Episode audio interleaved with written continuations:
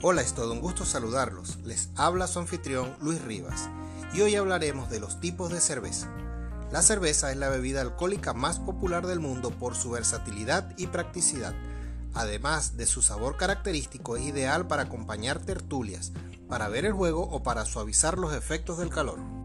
Su creciente popularidad en el mundo gourmet ha hecho que aparezca la figura del Cicerón o el Beer Sommelier, un experto en armonizar cervezas y comida. Existen diversos tipos de cerveza alrededor del mundo y se clasifican según su nivel de fermentación. Las de fermentación baja o lager es la cerveza más popular, conocida como la rubia, con un poco de dorado oscuro, de marcado sabor a lúpulo y muy refrescante. Para la de fermentación baja o lager es la cerveza más popular, conocida como la rubia, con un poco de dorado oscuro, de marcado sabor a lúpulo y muy refrescante. Para este tipo de bebida se utiliza levadura que fermenta a baja temperatura de 6 a 10 grados centígrados, de 8 a 10 días. La cerveza de fermentación baja más conocida y de origen checo es la Pilsen, elaborada con levadura de cebada y con grado alcohólico desde 5 hasta 5.4 grados. Las de fermentación alta o ale. En este tipo de cerveza la fermentación ocurre a temperaturas más altas, entre los 15 y 20 grados centígrados, en algunos casos por encima de los 24 grados. Se denominan cervezas de fermentación alta de la levadura, ya que se elaboran principalmente de la espuma en la parte superior de la bebida.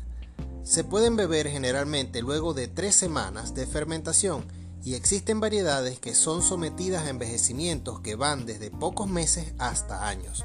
Su color puede variar desde muy pálidas hasta negro bronceado. La cerveza ale inglesa es el mejor ejemplo.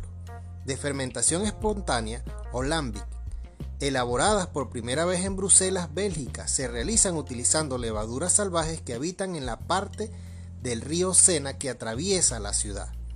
Las de origen mixto, elaboradas con la mezcla de cada uno de los tipos de cerveza como receta personal del cervecero. Otros ejemplos, cerveza ahumada que se obtiene al tostar los granos de cebada, cerveza de centeno elaborada con el cereal del mismo nombre. Cabe destacar que el sake japonés, mal llamado vino de arroz, es también un tipo especial de cerveza. Soy su chef, Luis Rivas, y será hasta el próximo encuentro.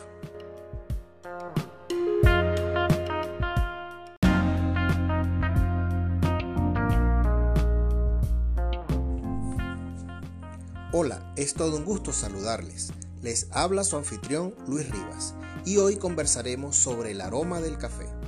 Se calcula que cada día se toman unos 2,25 mil millones de tazas de café. No en vano, su cultivo ocupa unos 11 millones de hectáreas. Hasta hace poco, el secreto que ha hecho del café una de las bebidas favoritas en todo el mundo era un misterio pero un estudio realizado por expertos internacionales, entre ellos la Universidad de Buffalo, Nueva York, despeja y revela la despeja y revela algunas de estas incógnitas. Los investigadores han secuenciado más de 25.000 genes en el café, descubriéndose que el N-metiltransferasa está implicado en la producción de compuestos alcaloides y flavonoides los cuales contribuyen los cuales contribuyen a aspectos como el aroma y amargura del café. El aroma del café está compuesto por más de 900 componentes diferentes, pero solo una parte de estas partículas son perceptibles por nuestros sentidos, las cuales son el oxanol y la piracina. Los cuales son oxanol y la piracina. Los cuales son oxanol y la piracina. Gran parte del sabor y aroma del café dependen del material genético del mismo, pero lo que marca la diferencia en lo que se refiere a aroma y sabor es el tostado. Un mal tostado puede echar por tierra un buen café. Soy su chef Luis Rivas y será hasta el próximo encuentro.